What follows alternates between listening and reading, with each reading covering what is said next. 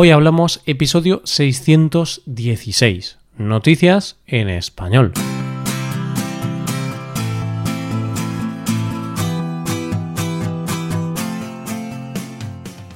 Bienvenido a Hoy Hablamos, el podcast para aprender español cada día. Ya lo sabes, publicamos nuestro podcast de lunes a viernes.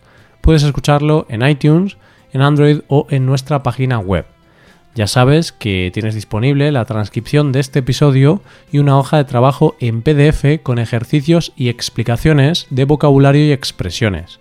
Este contenido solo está disponible para suscriptores premium. Hazte suscriptor premium en hoyhablamos.com. Buenas, oyente, ¿cómo estás? ¿Sabes esa sensación cuando estás enganchado a una serie y estás deseando que llegue el día de emisión para verla? Pues es la misma sensación que tengo los jueves. Estoy deseando que lleguen para contaros las noticias tan curiosas que siempre tenemos. ¿Empezamos? Primero vamos a hablar de una mujer perdida en un bosque, después de un buen samaritano y para terminar hablaremos de un allanamiento de morada un tanto especial. Hoy hablamos de noticias en español.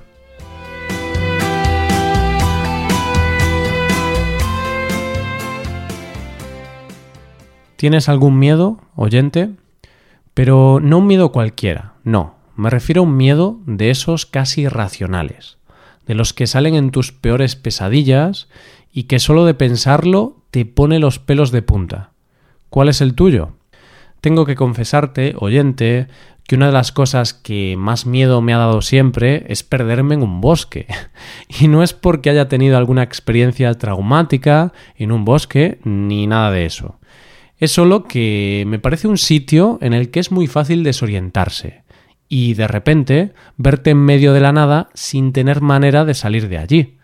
Además, me parece que no es un sitio fácil para encontrarte, porque hay muchos árboles, maleza, y encima está plagado de animales que no conoces y que quizá podrían hacerte daño. Pues esta pesadilla se ha vuelto real en la piel de Amanda Eller, una mujer de 35 años en la isla de Hawái. ¿Qué le pasó? Amanda es profesora de yoga y por lo tanto deportista. Y un día, como cualquier otro, decidió coger su coche e ir hasta la reserva forestal de Makawao, en el estado de Hawái, para dar un paseo. Se metió en el bosque y tenía la intención de ir por un sendero corto, pero en un determinado momento cometió un error. ¡Qué error!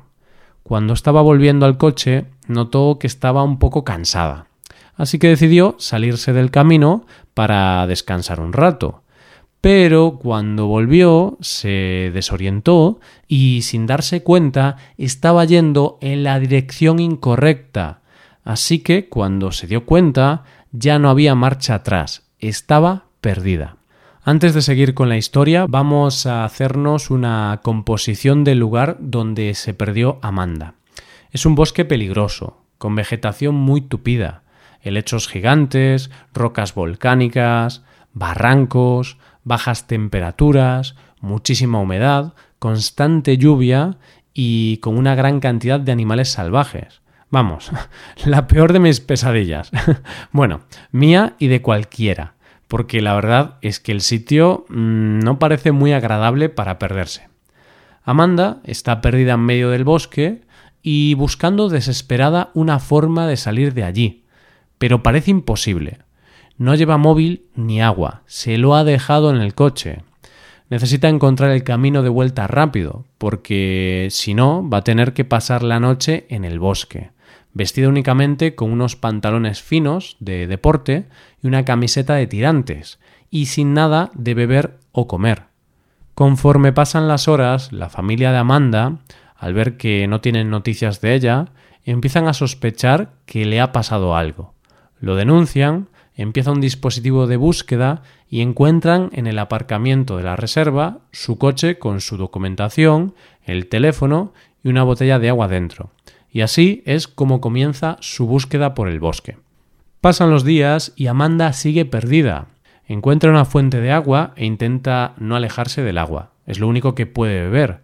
Se alimenta de lo que puede, raíces, frutos e incluso polillas. Hace lo que puede para dormir tapándose con plantas y helechos y llega a dormir incluso en la cueva de un jabalí. Pero a los tres días de la desaparición le pasa algo terrible. En su intento de encontrar el camino, y estando totalmente desesperada, da un paso en falso y cae por un barranco de seis metros de altura. ¿Y qué le pasó? ¿Sobrevivió? Pues sí, oyente, pero se rompió una pierna y, como te puedes imaginar, recibió los golpes propios de caerte desde esa altura. La búsqueda sigue y, al no encontrar nada, la familia comienza a sospechar que ha sido secuestrada y llegan a ofrecer una cifra alta por si alguien tiene alguna pista. Pero no servía de nada porque Amanda seguía en el bosque. Las fuerzas de Amanda empiezan a flaquear. Son muchos días perdida. Ha perdido ya siete kilos y está a punto de tirar la toalla. Pero una voz en su interior le dice Tienes que seguir, tienes que seguir. Y cuando llevaba 17 días perdida, Amanda comienza a escuchar un ruido lejano. Mira hacia el cielo y es un helicóptero. Son sus salvadores. Un helicóptero que decidió ampliar un poco la búsqueda e ir hasta 11 kilómetros desde donde había desaparecido. Cuando se dio cuenta de que estaba salvada, hizo lo único que podía hacer, romper a llorar. Y así fue como Amanda fue rescatada y llevada a un hospital, no sin antes llamar a sus padres para decirles que la pesadilla había acabado. Así que ya sabes, oyente, nunca te metas solo en un bosque y si lo haces, no te alejes del camino y lleva siempre un móvil contigo, porque si haces lo contrario, podría pasarte como Amanda, y podrías vivir la peor de tus pesadillas. Vamos con la siguiente historia. Cada día vemos imágenes impactantes que dan la vuelta al mundo, imágenes que hacen que se nos encoja el corazón. A veces estas imágenes se tienen que abrir camino entre nuestro corazón ya anestesiado de tantas imágenes dramáticas, porque casi cada día podemos ver imágenes que dan mucha pena. Es el caso de unas imágenes que dieron la vuelta al mundo hace unas semanas y de las que no sé si te acuerdas, oyente. En ellas se veía a Víctor Martín Angulo, un niño de 11 años de Moche, Perú, que al no tener luz en su casa, hacía los deberes de noche en la calle aprovechando la luz de una farola. Normalmente estas imágenes se quedan en un viral de redes sociales y millones de personas compartiéndola con mucha pena, pero sin más consecuencias. Se olvidan al día siguiente. Y entonces, ¿Por qué te cuento esta noticia? Pues porque en este caso no ha sido así, sino que estas imágenes han tenido una respuesta real. Alguien las vio y pensó, tengo que hacer algo.